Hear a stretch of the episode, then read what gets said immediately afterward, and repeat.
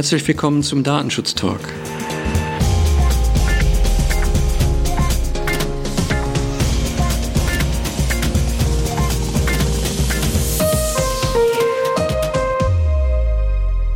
Mein Name ist Markus Sechel und ich freue mich heute ganz besonders meinen geschätzten Kollegen Ottfried Büttner begrüßen zu dürfen. Hallo Ottfried. Hallo Markus. Wir kennen uns schon einige Jahre, weil du früher für die Microsense gearbeitet hast. Fünf Jahre, glaube ich, warst du hier bei uns. Genau, ich durfte fünf Jahre hier in die intensive Schule gehen, beziehungsweise äh, hier meine ersten Datenschutzerfahrungen und Schritte machen. Und hatte einen äußerst äh, guten Mentor, der mir gerade gegenüber sitzt. Vielen Dank. Aber irgendwann hast du uns dann verlassen und bist zur Nationalbank gewechselt ja, ähm, hast du das bemerkt? Das, das ist gut. Ja, ist, ist, ist, mir tatsächlich aufgefallen.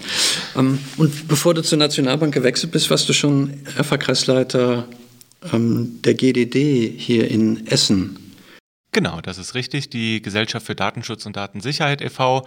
ist ein Interessenverband aller Datenschutzbeauftragten in der Bundesrepublik. Ähm, man ist da auf Mitgliedsbasis, ist also wie gesagt ein eingetragener Verein und äh, die haben regionale ERFA-Kreise hierzu gegründet, äh, damit also die Datenschutzbeauftragten aus der Region zusammenkommen können, um Erfahrungsaustausch zu betreiben. Deshalb der Kurzform ERFA-Kreis. Der GDD ist bei uns hier in Essen als Kooperation mit der IHK zu Essen ausgestaltet, sodass wir also immer in einem schönen Sitzungssaal zusammenkommen können, sofern Corona uns da keinen Strich durch die Rechnung macht. Aber das Thema wollte ich gar nicht so in den Vordergrund stellen. Ich denke, wir haben genug von Corona gehört und äh, ja. Als Erfa-Kreisleiter äh, leite ich diese Sitzungen und moderiere den Erfahrungsaustausch und halte immer Impulsvorträge auch und äh, gucke, dass entsprechende Interviewpartner beziehungsweise Referenten dann auch äh, diverse Themen vorstellen können. Ähm, ich möchte aber betonen, dass ich hier an der Stelle weder als ähm, GDD-ERFA-Kreisleiter spreche. Das ist also nicht die Auffassung der GDD, die ich hier äh, äh, gleich sagen werde. Und äh, das Gleiche gilt auch für die Nationalbank AG. Ich bin Datenschutzbeauftragter der Nationalbank AG. Äh, doch hier vertrete ich meine eigene persönliche Auffassung zu den Themen äh, des Datenschutzes. Und auch da ist ja, ja, ohne jetzt zu tief in die Rechtsmaterie Datenschutz einzusteigen, klar, dass der Verantwortliche selbst verantwortlich ist für das, was er tut und der Datenschutzbeauftragte berät und überwacht. Und dadurch wird nochmal mehr deutlich, wie meine persönliche Auffassung, nicht zwingend die der Nationalbank AG sein muss, aber alles sehr gut in Einklang da steht. Super, ja, wichtig nochmal tatsächlich zu betonen, wir machen das immer wieder, dass der Datenschutzbeauftragte nicht für den operativen Datenschutz zuständig ist, sondern der Datenschutzbeauftragte ja tatsächlich derjenige ist, der berat, berät und, und unterstützt und kontrolliert, wie du gesagt hast. Ja. Ähm, heute möchten wir uns speziell mit einem Thema beschäftigen, was uns in der Vergangenheit auch schon immer mal wieder über den Weg gelaufen ist, das Thema Videoüberwachung. Ja, wir laufen dem Thema über den Weg. Oder so, ja. Ich erinnere mich daran, dass wir gemeinsam ja bei einem Schwimmbad uns mal intensiv mit dem Thema Videoüberwachung auseinandersetzen durften, insbesondere bei der Frage, was ist im Bereich der Umkleiden äh, zulässig. Da gab es ja Gott sei Dank dann auch mal von der Aufsichtsbehörde in Nordrhein-Westfalen ein schönes Papier zu, was sich ganz konkret mit dem Thema beschäftigt hat. Heute möchte ich aber ein bisschen weiter ausholen, das Thema Datenschutzgrundverordnung so ein bisschen auch mit in, in den Vordergrund stellen, weil wir am Montag ja am 25. Mai gerade zwei Jahre hatten, wo die Datenschutzgrundverordnung nicht in Kraft getreten ist, sondern die Übergangsfristen ähm, ausgelaufen sind. In Kraft getreten ist die Datenschutzgrundverordnung ja erstaunlicherweise schon vor vier Jahren. Also so lange gibt es die gibt es die auch schon als Dokument. Happy Birthday, DSGVO. Ja, nachträglich, alles Gute, genau. Und das Thema ähm, spielt ja auch eine Rolle in dem Bundesdatenschutzgesetz, was ja dann auch ähm, mit dem 25. Mai in Kraft getreten ist in der aktuellen Fassung. Und daher nicht natürlich an den Paragraphen 4, der sich mit dem Thema Datenschutz ähm, bei Videoüberwachung auch beschäftigt hat. Also mit der Überwachung von optisch-elektronischen Einrichtungen, wie es ja so schön heißt. Und ähm, Spannend fand ich, dass einer der ersten Sachverhalte, die gelehrt worden sind durch Gerichte, ja dann auch genau sich mit dem Thema beschäftigt hat. Findet überhaupt der Paragraph 4 im Bereich der nicht öffentlichen Stellen Anwendung können die sich darauf beziehen, das ähm, als Rechtsgrundlage für die Verarbeitung von personenbezogenen Daten heranzuziehen oder nicht. Und das Bundesverwaltungsgericht hat ja 2019 dann auch schon festgestellt, nein, nicht öffentliche Stellen und die Verarbeitung bei dem Thema Videoüberwachung ist entsprechend nach Artikel 6 der Datenschutzgrundverordnung zu betrachten. Das fand ich, wie gesagt, ähm, ganz spannend, weil ähm, das natürlich einige Aspekte mit sich bringt, ähm, die dann zu beleuchten sind. Mhm. Also generell finde ich es natürlich sehr spannend. Es gab Öffnungsklauseln oder es gibt Öffnungsklauseln in der DSGVO und der nationale Gesetzgeber war ja in der Möglichkeit, aber auch der Pflicht teilweise, da diese Öffnungslücken zu äh, füllen. Und ähm, naja, da hat der, der, deutsche Gesetzgeber es ja sehr schnell getan und da an der Stelle wohl ein bisschen zu weit rausgeschossen. Ich finde, das kann durchaus mal passieren, dass man da mit dem Handwerkszeug ein bisschen zu viel aus dem Köfferchen holt. Äh, aber dafür ist auch interessant, dass die Rechtsprechung so schnell dann eben auch äh, da eine Klärung beibringt, inwieweit diese Norm europarechtswidrig ist. Das ist natürlich insbesondere deswegen spannend, weil ähm, es ja auch im Februar 2020 dann das Papier gegeben hat vom ähm, Europäischen Datenschutzausschuss. Das ist ja das Beratungsgremium, was die Artikel 29-Gruppe im Wesentlichen ja abgelöst hat, was die Europäische Kommission zu Datenschutzfragen berät. Und die haben sich innerhalb dieser Richtlinie, diesen Guidelines, nochmal mit dem Thema Videoüberwachung beschäftigt. Es gab wohl ein sehr langes Konsultationsverfahren ähm, wo die öffentliche Konsultation eine Rolle gespielt hat. Ich glaube, der erste Entwurf ist irgendwie im Sommer 2019 veröffentlicht worden und dann 2020 im, im Frühjahr ist das Papier verabschiedet worden. Und dabei ist halt ganz, ganz spannend, ähm, diese Richtlinien, die nochmal zum Thema Videoüberwachung herausgestellt worden sind, die für die Praxis natürlich auch total wichtig sind. Genau, die haben ja auch fast normativen Charakter, also durchaus äh, nicht nur eine Auffassung einer Aufsichtsbehörde, sondern eben mit der DSGVO Ermächtigung, Konkretisierungen hinsichtlich der Rechtsauslegung vorzunehmen. Das ist ja die Kompetenz des EDSA, Europäischer Datenschutzausschuss oder EDPB, European Data Protection Board, wie man es auch abkürzen möchte. Äh, wir haben hier gerade die englische Fassung vorliegen, deshalb rutscht mir wahrscheinlich eher das EDPB raus, aber gut. Äh, ich finde, es ist ein sehr gelungenes Papier. Wie du schon sagtest, hat ja engen Praxisbezug mit Beispielen drin und ist sehr gut verständlich und auch inhaltlich finde ich es also sehr gelungen. Es ist nicht ein starre Höchstspeicherfristen mal als Beispiel, sondern es nennt eben Beispiele und öffnet aber immer wieder und stellt darauf ab, dass man im Einzelfall eine Bewertung vornehmen muss. Und das ist das Wesentliche aus der Datenschutzgrundverordnung, ähm, wo ich eben sage, danke, dass ihr uns nicht äh, weitere strenge Hürden irgendwo auferlegt hat, wo man mit äh, Bärenkräften gegen ankämpfen muss, sondern ja, man hat wirklich die Möglichkeit, man ist ein mündiger äh, Datenschutzexperte, der eben seine tatsächliche Begebenheiten bewerten darf und nicht irgendwie, ja, 72 Stunden Höchstfrist und Ende. Ja.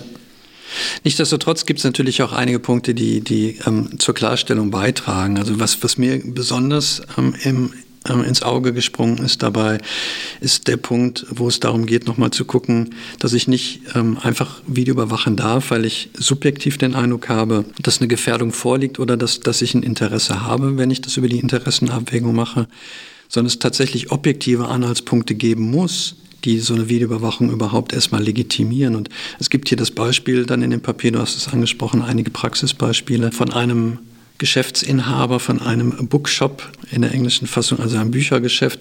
Und der möchte halt seine ähm, Umgebung gegen Vandalismus schützen.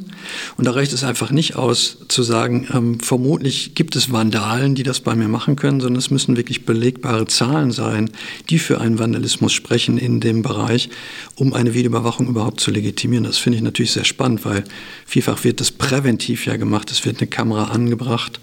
Ähm, und ähm, erst dann wird geguckt, ob die notwendig ist oder nicht. Ja, also äh, wer es nachlesen möchte, das war jetzt die Randnummer 21, auf die du referenziert hast. Und genau. da springe ich doch herzlich gerne direkt auf die Ziffer 22. Dem, was du gesagt hast, ist so nichts hinzuzufügen. Aber die Randnummer 22, die betont ganz schön, richtig, wie du gesagt hast, es müssen konkrete Anhaltspunkte dafür vorliegen, aber es kann auch Situationen geben, wo also die ja, legitimen Interessen, die berechtigten Interessen der Situation immanent sind. Und das ist eben bei Banken der Fall oder halt eben auch bei Geschäften, die ein Juwelierladen wird hier als Beispiel genannt, ähm, oder eben Gegenden erfasst werden oder erfasst werden sollen, die typische Tatortszenen sein können, nenne ich es jetzt mal in der Übersetzung. Und das finde ich also eine erhebliche Erleichterung, wo man also das berechtigte Interesse schon mal irgendwo als es liegt auf der Hand greifen darf. Man muss es natürlich weiter konkretisieren, auf die spezifische Situation anwenden, aber es erleichtert einem doch den Argumentationsaufwand und äh, wenn auch gerne mal auf Banken ein bisschen naja, äh, anders gesehen wird. Äh, man würde sich nur Dinge herausnehmen, die anderen nicht zustünden und ähnliches. Gerade im Datenschutzkontext wird das häufig so interpretiert. Äh, dem ist nicht so. Es liegt also tatsächlich immer in objektiven Kriterien, wo eine Bank wirklich anderen Gefahrensituationen ausgesetzt ist. Das gilt zum einen auf der regulatorischen Seite, dass wir also eine BAIT haben, also bankaufsichtsrechtliche, Anfor bankfachliche Anforderungen an die IT. Wir haben die MA-Risk, also äh, die Mindestanforderungen an ein Risikomanagement. Und auch im Risikomanagement ist natürlich die Videoüberwachung eine mitigierende Maßnahme, um Risiken reduzieren zu können. Ähm, oder auch eine klare Anforderung im Sinne der Nachvollziehbarkeit gegeben sein muss. Von daher ist also die Bankenwelt tatsächlich ein bisschen gesondert zu betrachten, was so Themen betrifft. Und das finde ich auch ganz schön hier, dass das zwar in nur wenigen Worten, aber eben doch klar zum Ausdruck kommt. Mhm. Ich denke, das sind so, so typische Situationen, wo man wenig diskutieren kann, wo es ja dann wirklich ähm, auch auf der Hand liegt, dass da höhere Risiken sind in der Bank. Und das zeigt ja die Vergangenheit auch und da gibt es ja dann auch entsprechende Statistiken. Aber es gibt ja auch die Situation, ähm, in, in der, meiner Nachbarschaft äh, habe ich gehört, dass eventuell Autos aufgebrochen werden und ich filme dann mein Auto, was auf der Straße geparkt ist, aus meinem Wohnzimmer raus mit einer Videokamera. Ähm, während die Datenschutzgrundverordnung ja grundsätzlich davon ausgeht, dass für die ausschließlich privaten oder familiären Tätigkeiten eben die, die Anwendung der Datenschutzgrundverordnung nicht gilt, wäre das ein Bereich, wo man dann schon wieder auch als Verantwortlicher gilt, weil man ja dann den nicht öffentlichen Bereich erfassen würde und damit wieder genau in dem Kontext wäre. Und da reicht es eben nicht aus, dass ich latent das Gefühl habe, dass mein teurer Sportwagen ständig ähm, einem Risiko ausgesetzt ist. Also da muss es dann wirklich schon konkrete Anhaltspunkte für geben. Ja, zum Glück. Wo kämen wir dahin, wenn jeder überall Kameras aufhängen dürfte, wo er einfach nur das für sinnvoll hielte. Äh, der Sperrmüll, der bei uns vor der Tür immer wieder abgeladen wird, da würde ich auch vielleicht gerne mal mit einer Videokamera Beweismaterial schaffen, aber um Gottes Willen, wo kämen wir dahin? Ja, das, ich meine, die Diskussion hatten wir ja auch im, im Kontext der Dashcams. Ähm, und da hat der Bundesgerichtshof ja ziemlich deutlich gemacht, dass es halt ein un, unzumutbarer Eingriff in, die, in, den öffentlichen, in das öffentliche Bereich ist, wenn jeder aufgrund von latenten Unfallrisiken Dashcams ähm, bei sich anbringen würde und damit wirklich alle Menschen, die am Straßenverkehr teilnehmen, erfassen würde. Und ich, ich denke, das ist auch genau, geht ja auch genau in diese Richtung. Also ich muss schon konkrete Anhaltspunkte haben, die das auch legitimieren, überhaupt eine Videoüberwachung durchführen zu können. Ähm, ich habe schon angesprochen, auch ähm, die Datenschutzgrundverordnung und damit natürlich auch der Aspekt der Videoüberwachung gilt nicht, wenn ich die Daten ausschließlich für private oder familiäre Tätigkeiten nutze. Da muss man aber natürlich auch immer gucken, wo ziehe ich die Grenze. Also ähm, wenn ich meine eigene Grundstücksgrenze erfasse, dann gilt es ja grundsätzlich erstmal, dass dass ich nicht in den Geltungsbereich der Datenschutzgrundverordnung falle. Ich finde es halt immer schwierig, eine klare Grenze zu ziehen, insbesondere wenn ich nicht einfach eine hohe Mauer habe, die meine Grundstücksgrenzen beschreibt. Wie sieht es zum Beispiel aus, wenn ich eine Videokamera habe und der Briefträger der ähm, DHL-Boote, der DPD-Boote, der UPS-Boote, um, um ein paar Beispiele zu nennen, dann ähm, an meine Haustür kommen kann, ist das dann tatsächlich noch ausschließlich privat und familiär, wenn ich den damit erfasse. Mhm. Und Stichwort Mauer natürlich auch, wenn es der Maschendrahtzaun ist und die Videokamera da durchleuchtet und jeden äh, Spaziergänger, Passanten auch erfasst, ist das auch nochmal ein anderes Thema. Ähm, was ich in dem Zusammenhang auch sehr, sehr spannend fand, weil ich da immer eine etwas andere Auffassung nach alter Rechtslage vertreten habe, ist halt die Idee, dass ähm, die Datenschutzgrundverordnung auch nicht dann gilt, wenn es sich um Kameraattrappen handelt oder Fake Cameras, wie es in dem Papier heißt, handelt. Ähm, ich bin ja der Auffassung, dass natürlich dann zumindest ähm, die Persönlichkeitsrechte verletzt werden, wenn ich eine Kameraattrappe aufhänge, weil auf die betroffene Person das genauso wirkt wie eine Kamera und damit eine Einschränkung der Grundrechte und der Grundfreiheiten vorliegt. Richtig ist aber natürlich, wenn wir, wenn wir reine Definition anlegen, dann werden hier keine personenbezogenen Daten verarbeitet, weil so eine Attrappe eben keine Möglichkeiten bietet, Genau, also auch nach alter Rechtsauffassung oder nach alter Rechtslage wurde ja auch die Auffassung vertreten, die Landesdatenschutzaufsichtsbehörden äh, seien nicht zuständig, wenn da eine Attrappe hinge. Aber es wurde dann doch nochmal so rumgedreht, dass man sagte, ja, wenn eine, eine Attrappe aufhängt, dann geht davon trotzdem dieser Überwachungsdruck aus, weil der Erfasste nicht sicher wissen kann, ob jetzt hier gespeichert wird oder nicht. Und er geht erstmal natürlich davon aus, dass dem so wäre. Und dann wurde dem äh, Ding noch die Krone aufgesetzt, äh, dass also gesagt wurde, man müsse dann auch ein Hinweisschild auf diese Videoüberwachung anbringen, was ja eine schriftliche Lüge ist, weil ich eben keine Videoüberwachung im engeren Sinne habe. Aber das sollte eben da als mitigierende Maßnahme so fungieren, dass eben der Betroffene wenigstens weiß, wem gehört denn die Attrappe. Aber ja, das ist so eine Absurdität des Datenschutzrechts, wo man irgendwo auch mal den, äh, drüber schmunzeln kann einfach.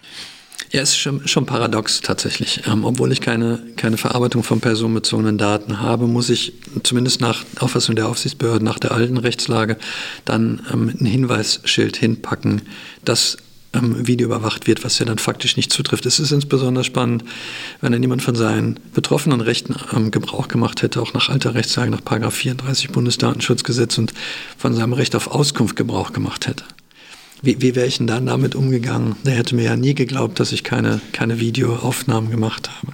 Also da stellt das Papier zumindest klar, dass die Datenschutzgrundverordnung dafür nicht gilt. Ich finde es aber, wie gesagt, ähm, in, in, zumindest in Deutschland wird das Thema Datenschutz ja immer noch über, auch über die informationelle Selbstbestimmung betrachtet und die ähm, hat ja die Grundlage der beiden, ersten beiden Artikel des Grundgesetzes, Artikel 2 der freien Entfaltung der Persönlichkeit in Verbindung mit Artikel 1 der Menschenwürde. Und genau das ist ja, was Videoüberwachung ähm, macht. Es beeinträchtigt die Persönlichkeitsrechte im Hinblick auf die freie Entfaltung der Persönlichkeit. Ja klar, also wenn hier eine Kamera hängen würde, würden wir uns anders halten. Also das ist, äh, auch wenn es eine Attrappe ist, ne, das ist tatsächlich ein Einwirken auf die Sphäre, wie ich mich fühle. Äh, es kann aber auch einen positiven Effekt haben und äh, kommen wir nochmal zu einem Geldausgabeautomaten. Wenn ich da mein Geld abhebe, fühle ich mich sicherer, wenn eine Videokamera da hängt. Also es ist nicht nur der Negativaspekt, sondern eben auch der Positiv, aber unstreitbar ist ein Effekt da, der von diesen äh, Techniken ausgeht, ganz hm. Wir haben uns ja kurz vorher auch schon äh, über das Thema unterhalten und du hast einen positiven Aspekt der Datenschutzgrundverordnung im Kontext der Videoüberwachung mit angesprochen, wo es um das Thema der Interessenabwägung geht. Ähm, wir kennen das auch aus, aus der alten Rechtslage noch, ähm, dass die Verarbeitung der Daten und die weitere Behandlung der Daten im Rahmen auch der Übermittlung der Weitergabe sehr restriktiv war. Das heißt, ich durfte im Prinzip die Daten, die ich gewonnen hatte, nur zu den Zwecken verarbeiten und auch weitergeben, im Prinzip nur zur Strafverfolgung. Das war sehr restriktiv. Ähm, und die Datenschutzgrundverordnung öffnet uns ja, glaube ich, dann doch noch ähm, das ein oder andere Türchen. Genau, also im Bereich der berechtigten Interessen, der damit einhergehenden Interessenabwägung, war es eben früher so, dass man nur auf die Interessen des Verantwortlichen abstellen durfte mittlerweile die verantwortliche Stelle, damals aber der Verantwortliche. Und äh, jetzt darf man eben auch auf Interessen Dritter abstellen. Und das ist gerade auch im Kontext der äh, Bankenwelt wiederum auch sehr interessant, wie ich eben schon beschrieben habe. Ich als Kunde fühle mich wohler oder auch nicht Kunde der Bank, sondern der jetzt nur eine Verfügung an einem Fremdgeldautomaten zum Beispiel äh, machen möchte. Ich fühle mich sicherer. Und das ist dann also auch in die Interessenabwägung durchaus legitim einzubeziehen. Ähm, es ist in dem Paper auch angeklungen mit der Erwartungshaltung einer Person, äh, da ziehe ich aber auch diese Erwartungshaltung, dass man daraus die Rückschlüsse auch auf eine Interessenabwägung hineinziehen kann. Nicht nur erwartet er es, sondern äh, erhofft er es vielleicht sogar. Ist es vielleicht sogar in seinem Interesse? Ja, wobei man da wieder Grenzen ziehen muss. Ich erinnere mich gerne an das Beispiel, ähm, ich glaube in Stuttgart ist es gewesen, ich möchte das Institut jetzt nicht nennen, aber das kann man, glaube ich, noch immer über die Aufsichtsbehörde in Baden-Württemberg nachlesen, wo ja auch der ähm, Automatenraum vorne Video überwacht worden ist, beziehungsweise der Geldautomat auch die Kamera drin hatte. Und du erinnerst dich vielleicht, dass es dazu eine Verunreinigung des Teppichs gekommen ist. Genau, da hatte das Kind offensichtlich vorher einen Hundehaufen getreten ähm, und während die Mutter Geld abgehoben hat, hat das Kind seinen Schuh gesäubert, ähm, weil die Teppiche in Banken eignen sich da hervorragend vor, die sind so schön niederflorig, da kann man das gut abstreifen. Und ähm, die Bank war jetzt nicht damit einverstanden, die Reinigung selber bezahlen zu müssen und ist dann hingegangen und hat die Aufnahmen aus dem Geldautomaten, aus der Kamera des Geldautomaten zusammengeführt mit den Informationen über den Kontoinhaber zu der Zeit. Und das ist natürlich damals von der Aufsichtsbehörde sehr, sehr gerügt worden und zu Recht gerügt worden. Nach meiner ähm, Auffassung wäre es sogar bußgeldpflichtig gewesen, weil das auch nach alter Rechtslage eben tatsächlich nicht zulässig war, diese Daten, die ich zu dem originären Zweck erhoben habe, eben der Prävention und der Strafverfolgung, dann zu diesen ähm, anderen Zwecken zu nutzen. die im Prinzip ähm, im weitesten Sinne einen Schadenersatz geltend gemacht hätten, aber gegenüber dem Kind, was überhaupt gar nicht strafmündig gewesen wäre. Also von daher, ähm, und da bin ich natürlich so ein bisschen skeptisch, ob man da nicht mit der Interessenabwägung, die, die jetzt vielleicht die Datenschutzgrundverordnung vermeintlich öffnet, dann auch so Sachen legitimieren würde, insbesondere wenn du sagst, der Bereich der, ähm, der, der Erwartungshorizont der betroffenen Person ist weiter auszulegen. Naja, also im Ergebnis bin ich ganz bei dir. Muss aber sagen, das ist für mich jetzt kein Thema der Interessenabwägung in dem Sinne, sondern es ist ein festgelegter Zweck, dass bei äh, Faunreinigung oder äh, auch Vandalismus äh, für diese Beweisführung die Videokamera da ist. Ich bin aber völlig bei dir. In diesem Fall, also ich finde es auch schon ein wenig äh, befremdlich, ja, peinlich, dass das Thema vor Gericht gelandet ist. Nee, also es war die, bei der Aufsichtsbehörde. Nur das war nur Aufsichtsbehörde? Nur eine Aufsichtsbehörde. Das wäre ein Urteil dazu gegangen. Ich, okay. ich glaube nicht. Ne. Ja, weil also wer da zu diesem Zweck äh, überhaupt auf das Videomaterial zugreift, ähm, entspricht nicht meiner Rechtsauffassung, sage ich mal, äh, ganz harmlos. Und gerade wenn es auch noch um Minderjährige geht, äh, da hört es bei mir so richtig auf, dass ich sagen muss, diese Auswertung hätte nie erfolgen dürfen oder ganz schnell wieder beiseite gelegt äh, und die Reinigungskraft äh, entsprechend äh, mit einem Sonderauftrag ausgestattet werden sollen. Ja, also da im Nachgang nochmal irgendwo dieser Person nachzufahnden, ist für mich von keinem legitimen Zweck oder berechtigten Interesse gedeckt, ganz klar. Das hätte nie erfolgen dürfen und ist ein Paradebeispiel für einen Exzess von einer Verarbeitung oder einer Interpretation eines vermeintlich berechtigten Interesses. Äh, zu so Themen darf es eigentlich nie kommen und ist natürlich immer schade, weil es dann doch der äh, Gesamtanschauung irgendwo schadet. Äh, man denkt auf einmal, ja, wenn es doch so in einem prominenten Beispiel schon vorgekommen ist, da will ich gar nicht wissen, was überhaupt alles so geschieht. Aber da kann ich Sie, zumindest für die Nationalbank an der Stelle dann doch sprechend, sehr beruhigen. Äh, mit so Themen beschäftigen wir uns gar nicht erst. Ähm, ja, hier ging es, glaube ich, in der Summe um 50 Euro. Und ich glaube, dass man auch bei einer Interessenabwägung feststellen hätte müssen, dass die überwiegenden schutzwürdigen Interessen der betroffenen Person, insbesondere des Kindes, überwogen hätten, was, was die 50 Euro angeht. Ähm, aber du hast ein Beispiel oder hast natürlich ziemlich konkret gesagt, dass ich schon bei der Zweckbestimmung mir überlegen sollte, welche möglichen Zwecke gibt es denn. Und ähm, da bin ich dann wieder bei dir. Ähm, da, da, kann man überlegen, ob man die Zwecke nicht etwas weiter fasst, als in dem Fall war es wirklich nur die, die Annahme, dass es zur ähm, Vermeidung von Straftaten oder zur Verfolgung von Straftaten ganz konkret bei, beim ähm, Missbrauch von Debitkarten genutzt worden ist. Und, und dann war es natürlich auch nicht mehr legitim. Ja, äh, zu diesen äh, Zweckbestimmungen kann ich gerne auch mal was Konkreteres noch sagen im Bankenbereich. Ähm, wir unterscheiden hier zwischen der Videoüberwachung im Foyerbereich, das Thema, was wir gerade hatten, dann äh, im Bereich von Geldausgabeautomaten und im Schalterbereich. Im Foyerbereich, da erachten wir so sieben Tage als Speicherfrist für zulässig. Äh, Hintergrund ist hier, dass eben auch außerhalb von Öffnungszeiten diese Bereiche betreten werden können und äh, deshalb also viele Sachen erst später bemerkt werden können. Mit den 72 Stunden oder drei Tagen wäre über Weihnachten dann schon eng. Von daher äh, ist hier die allgemeine Bankenwelt quasi der Auffassung, das äh, basiert also auf dem Arbeitskreis der Kreditwirtschaft hierzu. Ähm, und in dem Kontext ist natürlich auch sehr wichtig, dass äh, zur Durchführung von Straftaten die Täter sehr häufig das Zielobjekt im Vorfeld ausspähen. Und hier ist eben aus Sicht der Strafverfolgungsbehörden auch sehr hilfreich und wird empfohlen, dass man diese Informationen aus dem Vorfeld der Straftat irgendwo auch noch hat. Und äh, es liegt der Sache immanent, dass diese Straftat ein paar Tage später erst ausgeführt wird. Und wenn ich dann nur zwei, drei Tage rückblicken könnte, wäre das ein bisschen dünn. Ähm, Im Bereich der Geldausgabeautomaten da wird also auch eben ja die Sicherung von Beweisen und die Strafverfolgung als wesentliche äh, Zwecke genannt. Natürlich nur die Unterstützung bei der Strafverfolgung. Strafverfolgung ist selbst Sache der Strafverfolgungsbehörden, aber eben auf deren Anforderungen her kann man da eben das Material zur Verfügung stellen. Und hier sind natürlich Themen wie die Sprengungen. Du hast eben gesagt, man muss objektive Kriterien heranziehen. Ja, also im Jahr 2018 hat es 400 äh, Angriffe auf Geldausgabeautomaten gegeben, die zu einer Sprengung dann eben geführt haben. Auch 400 Fälle hat es in 218 Fällen ähm, äh, im Jahr 2018 gegeben, die zur Automatenmanipulation in den Kontext da zu ziehen sind. Ja, und Überfälle auf Kunden an Geldausgabeautomaten ist jetzt nicht statistisch erfasst, wie häufig das vorkommt, aber ist durchaus sehr häufig. Dann kommt da aber eine zivilrechtliche Komponente auch noch hinzu. Wenn du eine Transaktion an einem Geldauto, äh, ja, Geldausgabeautomaten durchführst, dann liegt die Beweislast dafür beim Kreditinstitut, dass du diese Transaktion am Automaten getätigt hast. Wenn ich diesem als Bank nicht den Gegenbeweis erbringen kann, dann hast du ein Erstattungsrecht nach 675u BGB. Und dazu gilt dann im 676b Absatz 2 des bürgerlichen Gesetzbuches eine Frist von 13 Monaten. Oh, oh, das ist lang. Und das ist eine immens lange Zeit, ganz klar. Und da hat also auch die Kreditwirtschaft gesagt, okay, wir gehen einen Mittelweg.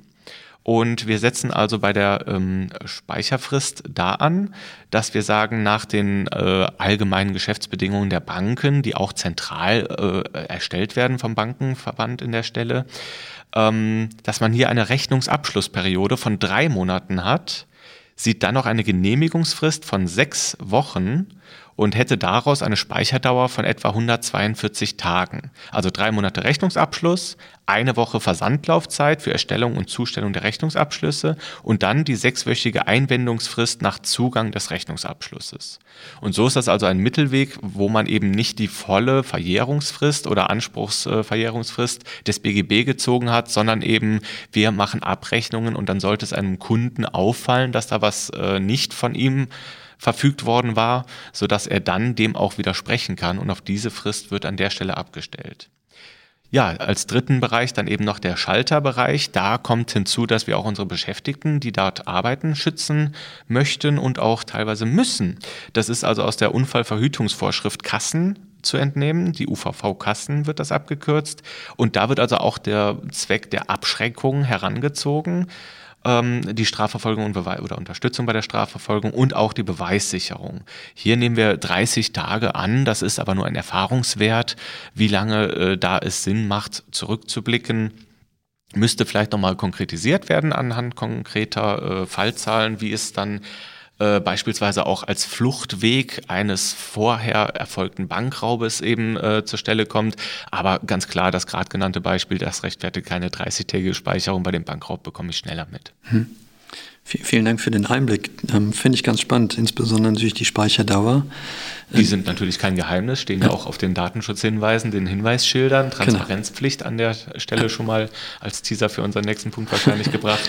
Ich wollte nochmal, weil du den Bereich Kassen angesprochen hast, natürlich nochmal darauf abzielen, dass wir ja auch als nicht öffentliche Stellen auch die Videoüberwachung im nicht öffentlichen Bereich, im nicht öffentlich zugänglichen Bereich haben. Also auch bei uns, da wo Beschäftigte mit erfasst werden. Du hast jetzt die UVV-Kassen angesprochen, die, die das legitimieren kann, als Rechtfertigungsgrundlage ist. Aber man muss natürlich gucken, gerade wenn ich Beschäftigte Video überwache, dann sind dem schon sehr enge Grenzen gesteckt, weil ähm, sowohl bei einer ähm, Überwachung, die ich sehen kann, oder, als auch bei einer versteckten Überwachung habe ich enge rechtliche Grenzen, die ich da ausnutzen kann. Ja, also guter Punkt. Äh, tatsächlich werden Mitarbeiter überwacht, ja. Oder ich nenne es lieber erfasst von der Videokamera und nicht überwacht, weil es sitzt keiner da dauernd hinter und guckt sich das an. Aber äh, wir haben die Bereiche, wo Mitarbeiter fest immer sitzen oder stehen, auch ausgepixelt. Das heißt, wir sehen nicht, wenn er sich am Kopf kratzt oder räuspert oder so. Das ist also dann nicht zu sehen. Aber wir haben natürlich zum Schutz der Mitarbeiter und die Mitarbeiter würden sich auch unsicher fühlen, wenn da keine Videoüberwachung wäre. Ähm, tatsächlich äh, Videoüberwachung in den Räumen so hängen, nicht in jedem Backoffice-Büro, ganz klar, sondern eben die Schalterbereiche, mhm. wo Kundenverkehr und eventuell auch kriminelle kriminelle Vorkommnisse dann eben auftreten können, auch implementiert, ganz klar. Hm. Ich meine, hier gilt ja wieder das Bundesdatenschutzgesetz im Zweifelsfall, der, der Paragraph ähm, 26, der ja dann immer festlegt, ob ich die Verarbeitung im Rahmen des Beschäftigungsverhältnisses durchführen kann. Ähm, Oder man geht über den Artikel 88 und über eine Kollektivvereinbarung, eine Betriebsvereinbarung, die mhm. das dann entsprechend auch spezifiziert und dann normativen Charakter hat. Ja. Das ist vielleicht auch nicht immer jedem so bewusst. Die Betriebsvereinbarungen klingen häufig so nach Absprachen zwischen Arbeitgeber und einem Gremium, aber dieses Gremium hat tatsächlich einen normativen äh, Kompetenz aus der DSGVO bekommen, dass das also dann Regeln sind, die gelten wie ein Gesetz. Mhm. Ich meine, spätestens bei den Mitbestimmungspflichten, weil es ja auch die Videoüberwachung typischerweise zur Leistungs- und Verhaltenskontrolle genutzt wird, wäre der Betriebsrat ja eh wieder mit dem Boot. Also ist man gut beraten. Das ist für jede Auswertung, die auch erfolgt, ja. auch wenn der Bankraub da ist. Ja. Eine Gefahrenverzugsklausel, aber dann spätestens nachträgliche Informationspflicht, ganz klar, aber das ist alles in so Betriebsvereinbarungen oder sollten solche Betriebsvereinbarungen geregelt sein. Ja. Ich wollte nur, nur noch mal klar, dass da grundsätzlich eine Grenze ist natürlich, dass ich Mitarbeiter Video überwachen darf. Äh, dem, dem steht ja die Datenschutzgrundverordnung schon entgegen, weil typischerweise wird diese Überwachung eben nicht mehr über das Beschäftigungsverhältnis zu legitimieren sein. Ich bin dann auch schnell wieder im Bereich der Interessenabwägung nach, nach Artikel 6 Datenschutzgrundverordnung. Und da werden typischerweise die schutzwürdigen Interessen der betroffenen Person überwiegen. Also da muss man, muss man wirklich gucken, da sind enge Grenzen gerade im Beschäftigungsverhältnis gesetzt. Genau, also es könnte natürlich eine Ausnahme für Schauspieler gelten. da ist natürlich die Videoüberwachung in Anführungszeichen ähm, immanenter Bestandteil der zu erbringenden Arbeitsleistung. Aber im Übrigen hast du vollkommen recht, ja. Ähm, ich wollte nochmal auf die, die Speicherdauer. Ähm, die 72 Stunden, die du angesprochen hast, sind natürlich nicht willkürlich. Die scheinen auch bei den Aufsichtsbehörden sehr populär zu sein, weil auch das Papier, was wir ja die ganze Zeit besprechen, ja auf die 72 Stunden referenziert. Hier ist auch wieder ähm, der ähm, kleine Shop-Betreiber ähm, als Beispiel, mit der ja relativ schnell feststellen kann, ob es zu Vandalismus gekommen ist und für den werden halt Speicherfristen von maximal 24 Stunden angenommen. Und das Papier sagt auch, wenn man über 72 Stunden hinausgehen muss, dann muss man wirklich gute Gründe haben, warum man wirklich die Daten so lange vorhält. Aber da hast du ja einige gute Gründe für angebracht dabei. Genau, also das waren die Gründe so aus dem Bankenbereich. Äh, ein geschätzter Kollege, der Stefan Hansen Öst, auch bekannt als äh, Datenschutzguru, hat äh, in einem seiner Podcasts auch, äh, wie, ich finde, sehr schön beschrieben, wie es um äh, Tankstellen äh, steht. Und da eben jetzt nicht, ich äh, habe getankt und zahle bar, sondern eben über die äh, an Mitarbeiter herausgegebene Tankkarten, dass da also die Abrechnungszyklen durchaus relevant sind, weil wenn die alle 30 Monate, äh, alle 30 Tage nur erstellt werden äh, und dann noch ein Widerspruchsrecht von zwei Wochen dem Arbeitgeber eingeräumt wird, das sind jetzt Beispiele, ich weiß nicht, wie die tatsächlichen Fristen aussehen, aber so ungefähr dürfte es liegen, dass man dann also durchaus auch eine Speicherfrist zum Nachweis haben muss, dein Mitarbeiter hat tatsächlich bei mir getankt. Äh, und dass daraus eben entsprechend äh, Begründungen eben hervorgehen können. Äh, ob das alles rechtmäßig sein soll im Ergebnis, ist natürlich eine Auffassungsfrage oder Argumentationsfrage, aber es zeigt nochmal deutlich, wie unterschiedlich die Anwendungsbereiche sind und die tatsächlichen Begebenheiten dann eben da sind. Mhm. Ich wäre da eher kritisch, weil ähm, natürlich gerade mit den, mit den Karten, mit den Tankkarten, die in der Regel immer mit PIN funktionieren, hätte ich jetzt genauso wenig ähm, Möglichkeiten, da zu intervenieren, als wenn jemand mit Bargeld bezahlt hätte. Das wäre jetzt meine Auffassung. Und wenn damit die Zahlung geleistet ist, dann muss die halt auch erbracht werden. Also ich weiß nicht, ob das nicht ein bisschen sehr ausgedehnt ist, was die Speicherfristen angeht, insbesondere aus, aus der Perspektive des Verantwortlichen, des Tankstellenpächters. Aber das, das können wir gerne nochmal auch vielleicht mit dem Kollegen diskutieren. Ähm, du hast aber schon das Stichwort auch angesprochen und äh, natürlich wartest du auch ganz gespannt auf das Thema Informationspflichten, weil das ja auch klar wird, wenn wir sagen, dass der Paragraph 4 Bundesdatenschutzgesetz für nicht öffentliche Stellen nicht anwendbar ist, dann gelten natürlich auch die verkürzten Informationspflichten die der Paragraph 4 mitgegeben hat, eben nicht. Also es reicht nicht aus, die Kontaktdaten des Verantwortlichen und den Namen des Verantwortlichen zu nennen, sondern ich bin hier voll im Geltungsbereich von Artikel 13 Datenschutzgrundverordnung. Das heißt, die sogenannte Full-Blown-Lösung, alles, was im Artikel 13 an Anforderungen formuliert ist, muss sich der betroffene Person auch bei der Videoüberwachung zur Verfügung stellen. Und in einer einfach transparenten Sprache. Genau. Genau. Ja, was, was erfreulich ist, es hat sich ja dieses Piktogramm durchgesetzt. Genau. Ich habe jetzt gerade die DIN-Vorschrift nicht im Kopf, aber tatsächlich ist es ja ein Piktogramm, was genormt ist für Videoüberwachung. Ja. Genau, also dieses Piktogramm ist genormt. Äh, es ist nicht verpflichtend einzusetzen. Man kann auch andere äh, ähm, Piktogramme oder sonstige Symbole verwenden. Das steht einem frei. Es muss allerdings sich auch ein bisschen von der Umgebung abheben und wirklich sichtbar sein. Ist natürlich, wenn man äh, mit äh, Corporate Design und sonstigem alles so schön wie möglich gestalten möchte, dann durchaus mal hinderlich, wenn dann so ein äh, deutliches Schild dahin muss. Aber ja, und diese Piktogramme sind eben erweitert worden und an der Stelle auch mein Dank an die Aufsichtsbehörden, dass sie da also konstruktive Muster geliefert haben mal, ähm, wo dann eben rechts daneben so Kästchen sind. Äh, ich denke, ist im Podcast ein bisschen schwierig darzustellen, aber ich glaube, jeder hat die Schilder schon mal gesehen, wo dann eben die entsprechend verpflichtenden First äh, Information äh, oder die Erstinformationen auch dargestellt sind, was man da äh, angeben muss detailliertere Informationen, so auch die Auffassung der LDI NRW, äh, müssen dann auch im überwachten Bereich ausreichen. Das heißt, ich brauche ganz außen, bevor ich den überwachten Bereich betrete, Hinweisschilder, die ganz klar sagen, Vorsicht, ab jetzt wird Video überwacht, äh, aber ich muss nicht die kompletten Informationen da außen schon überall aufhängen, sondern das reicht, wenn das irgendwo an zentraler Stelle im überwachten Bereich einsehbar ist. Und das finde ich auch eine wesentliche Erleichterung, ähm, zumal so DIN A4-Schilder dann äh, an sehr vielen unterschiedlichen Stellen angebracht werden müssen. Man stellt sich vor, man hat mehrere Eingangsbereiche und irgendwo drinnen in der Mitte hat man dann eine überwachte Stelle, äh, wo man aber kein Schild mehr anbringen könnte. Das heißt, an jedem Außenbereich müsste man überall ein solches Schild mit vollen Informationen anbringen.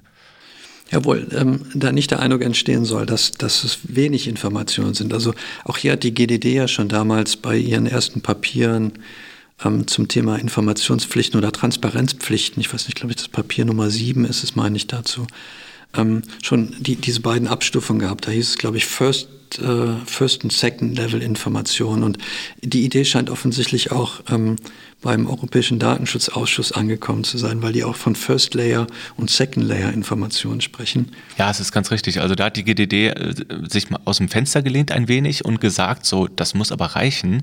Wir sind pragmatischer Datenschutz und wenn solche Schichten äh, möglich sein sollen, dann müssen wir es auch argumentieren und wurde dann entsprechend schön dargestellt. Das gleiche gilt ja auch für den Medienbruch.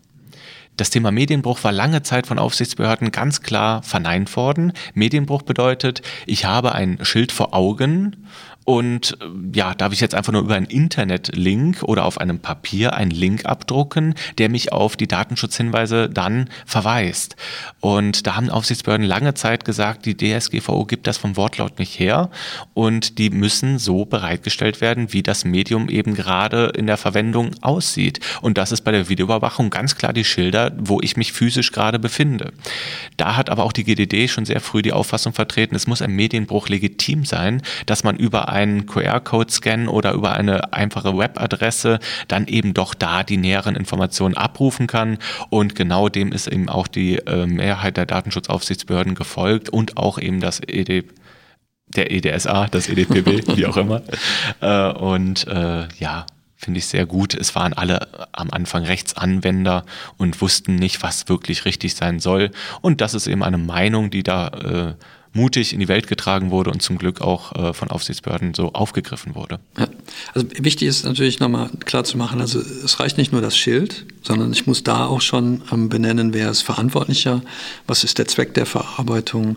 Ähm, die betroffenen Rechte müssen zumindest erwähnt werden, dass sie existieren. Ich muss die Kontaktdaten des Datenschutzbeauftragten ähm, benennen. Das gehört alles zumindest mit zu den First ähm, Layer Information und Second Layer ähm, Information sind dann die, ähm, die du angesprochen hast, wo es dann um die Konkretisierung der betroffenen Rechte geht. Und da kann man durchaus dann ähm, und das ist in dem Beispiel in dem Papier auch dargestellt, mit einem ähm, QR-Code, QR-Code arbeiten, wo ich mir dann mehr Informationen ähm, abrufen kann. Aber ähm, wichtig ist auch, dass ähm, tatsächlich dieses Schild, wo dann die Mehrinformationen sind, auch in einem leicht zugänglichen Bereich auch für die betroffene Person nochmal sein muss. Also wenn ich auch mit zwei Ebenen arbeite, vertritt zumindest ähm, der Europäische Datenschutzausschuss die Auffassung, dass es auch äh, da gleich irgendwo hängen können muss. Genau, selbstverständlich. Und auch unter Berücksichtigung der näheren Umstände vor Ort. Also dass beispielsweise ein äh, Schild nicht oben unter der Decke äh, hängend angebracht sein muss, sondern eventuell auch für einen Rollstuhlfahrer sichtbar sein muss und deshalb ein bisschen tiefer und wirklich in prominent platzierter Weise eben diese Informationen da auch gelesen werden können. Äh, die Schriftgröße zu klein und unter der Decke gehangen und keiner kann es lesen, das reicht natürlich auch nicht. Ähm, auch äh, ein Punkt, äh, du hast es eben erwähnt, die Kontaktdaten des Datenschutzbeauftragten sind anzugeben. Genau, ja, nicht sehr häufig, äh, genau, sehr häufig ist der Irritation, dass der Datenschutzbeauftragte persönlich benannt werden müsste. Und äh, da ist datenschutzrechtlich natürlich auch gegen zu sagen, warum? Man muss den Namen des DSB nicht kennen, äh, aber man muss ihn erreichen können. Genau, also da, da, unterscheidet ja die Informationspflicht. Es müssen der Name und die Kontaktdaten des Verantwortlichen eingegeben werden. Und wenn man genau hinguckt, dann stellt man fest, beim Datenschutzbeauftragten sind eben nur die Kontaktdaten anzugeben, ohne den Namen. Genau. Ja, und da, da, ist, da wird es schon aus dem Wortlaut im Prinzip von Artikel 13 ziemlich klar. Stichwort Wortlaut wollte ich auch sagen, genau. Da geht schon aus dem gesetzlichen Wortlaut ein. Entschuldigung, ich war schneller. Nein, danke. Ähm, wir, wir, können jetzt mal langsam den Kreis schließen. Ähm, wir haben ja über das Thema der Fake-Kameras gesprochen, Kameratrappen und Informationspflichten und sind jetzt ja auch genau an der Stelle. Ähm, da nochmal deine persönliche Einschätzung. Wenn du jetzt eine Kameratrappe aufhängen würdest, würdest du umfangreich nach Artikel 13 informieren? Ähm, Erstmal eine Überlegung zu Attrappen. Die Attrappe dient eigentlich ja nur der Prävention, der Abschreckung. Das ist ein legitimer Zweck, der eigentlich gerne abgestritten wird, wo gesagt wird, nee, Kamera schrecken nicht ab, die verhindern nichts. Äh, eine Tür, die verhindert den Zutritt, aber die Kamera nicht. Ähm, naja, meine persönliche Rechtsauffassung geht da ein bisschen weiter bei Kameras, dass die durchaus einen abschreckenden Charakter haben. Und da finde ich es eben auch immer als interessantes, milderes Mittel, dass da, wo ich überlege, eine Videokamera anzubringen, erstmal eine Attrappe aufhänge um zu sehen, ob das, was ich eigentlich bewirken möchte, vielleicht schon durch die Attrappe bewirkt ist, dass dann also Vandalismus-Themen oder ähnliche sich an diesem Ort nicht mehr ereignen. Und dann kann man nochmal besser argumentieren, ah, die Videokamera ist da ein geeignetes Mittel. Ähm, dann brauche ich natürlich auch die Videokamera nicht mehr aufzuhängen, weil ja, die Attrappe genau. da hängt. Wenn ich mich in so eine Situation begeben habe, dann würde ich wahrscheinlich aber auch die Datenschutzhinweise dahin hängen. Nicht nur, weil es auch der Empfehlung der Aufsichtsbehörden entspricht, die aber auch klar sagt, sie sind nicht befugt, dagegen zu sanktionieren. Aber zivilrechtliche Unterlassungsansprüche können dann immer noch bestehen. Gerade wenn ich jetzt im Privaten denke, dass der Nachbar sich überwacht fühlt von meiner Attrappe, äh, dann würde ich ihm nicht nur sagen, ich zeichne nicht auf, es ist nur eine Attrappe, sondern ich würde auch entsprechende Schilder anbringen, ganz klar. Ja, ich würde das auch tun, weil ähm, tatsächlich die Abschreckung ja dann 100% perfekt ist, wenn auch wirklich Informationspflichten da sind. Dann, dann sieht das jeder und gerade durch die Piktogramme und durch die Transparenzpflicht weise ich ja dann sogar so rechtzeitig darauf hin, dass nicht erst aufgezeichnet wird, theoretisch, sondern dass man früher auch die Abschreckung hat. Also ja, wird nur schwierig, dann die Speicherdauer anzugeben. Ja gut, ähm, das sowieso auch die betroffenen Rechte habe ich ja schon erwähnt. Also was mache ich, wenn jemand von seinem Recht auf Auskunft nach Artikel 15 Gebrauch macht, wenn ich nichts zu beauskunften habe? Ja, dann kommt die Negativauskunft. Genau, ja, aber wie glaubwürdig ist das, wenn an der Kameraattrappe hängt? Aber gut, das ist dann eine Diskussion, die wir später fortführen können. Gerne. Ottfried, ich danke dir vielmals auch für die Einblicke aus, aus deiner beruflichen Praxis. Ich hoffe, wir konnten ein bisschen Licht ins Dunkel der Videoüberwachung bringen. Ich danke sehr herzlich für die Einladung hier zu diesem Interview und dass ich nochmal in die Räumlichkeiten zurückkommen konnte. Jederzeit bist du willkommen. Ja. Vielleicht, ähm, wenn, wenn Sie ein bisschen Echo hören, dann hängt das natürlich auch damit zusammen, dass wir in Zeichen von, Zeiten von Corona auch die Abstandsregeln einhalten und ähm, es dann doch vielleicht ein bisschen, bisschen halt. Da sehen Sie uns das nach. Es sind locker drei Meter zwischen uns Abstand. Ausreichend Abstand, ja. Ähm, ich hoffe, Ihnen hat der Podcast gefallen. Ähm, falls Sie Anmerkungen haben, Hinweise haben, Kritik haben, freuen wir uns natürlich über das Feedback. Sie sind gerne jederzeit auch eingeladen, eigene Beiträge mit uns zu gestalten, wenn Sie spannende Themen haben. Ich hoffe, Sie bleiben uns gewogen. Auf bald. Bleiben Sie gesund. Auf bald.